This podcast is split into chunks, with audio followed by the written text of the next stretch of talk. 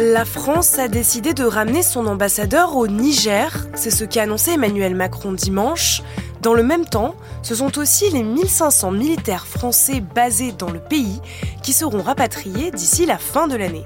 En cause, le coup d'État du 26 juillet qui avait vu le président Mohamed Bazoum être renversé par des militaires.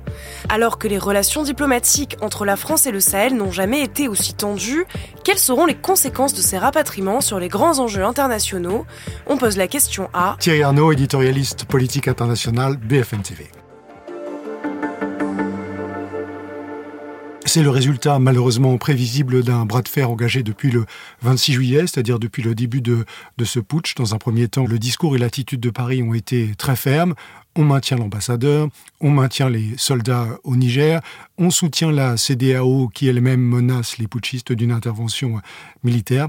Simplement, ce qui semblait assez évident, malheureusement depuis le début, c'est que la France n'avait pas les moyens de gagner ce bras de fer et elle en tire les conséquences. Son ambassadeur aujourd'hui n'a plus d'immunité diplomatique, il est en quelque sorte prisonnier de l'ambassade qu'il ne peut plus quitter sous peine d'être arrêté.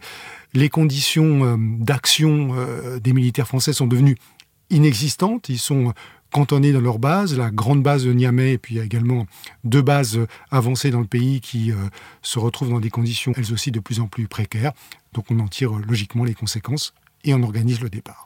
Les militaires au pouvoir parlent, et je, cite, d'un moment historique qui témoigne de la détermination et de la volonté du peuple nigérien. Qu'est-ce que le Niger reproche à la France exactement et comment est-ce qu'on en est arrivé là? Alors c'est une, agrégation de reproches au pluriel en quelque sorte. En substance, pour faire simple, on accuse la France de se comporter comme une ancienne puissance euh, coloniale qui veut euh, régenter l'Afrique et donc indirectement euh, gouverner le, Niger à la place du peuple du Niger. Ça, c'est évidemment le discours officiel qui ne correspond pas à la réalité de ce qui se passe aujourd'hui. Si les Français sont présents au Niger, et notamment militairement, c'est à la demande du Niger pour lutter contre le terrorisme, ce qu'ils ont fait d'ailleurs de manière plutôt euh, efficace.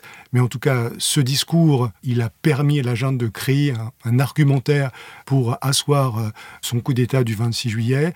Il a rencontré un certain écho auprès d'une partie de la population, même s'il faut euh, prendre les manifestations auxquelles on assiste avec un peu de distance, parce que parfois quelques billets de banque permettent de rassembler des gens autour d'une ambassade, par exemple.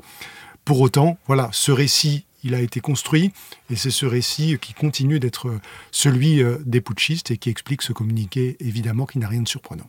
Alors justement, on parlait de la lutte contre le terrorisme. Quelles conséquences concrètes pourrait avoir le retrait des dernières troupes françaises au Sahel?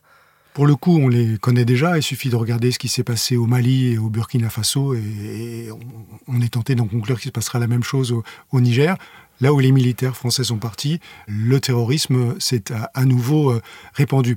Étant entendu qu'avec euh, quelques milliers de soldats, on n'avait pas les moyens euh, d'éradiquer le terrorisme. Ce dont il était question, c'était de tenter de le contenir.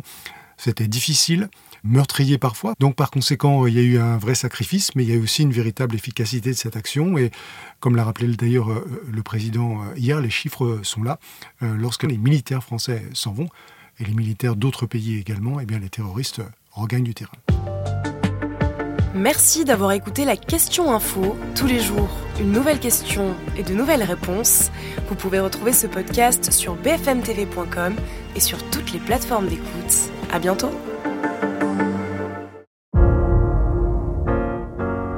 Vous avez aimé écouter la question info? Alors découvrez le titre à la une, le nouveau podcast quotidien de BFM TV. Les grands récits de l'actualité, des témoignages intimes, c'est tous les soirs sur vos plateformes préférées. À bientôt!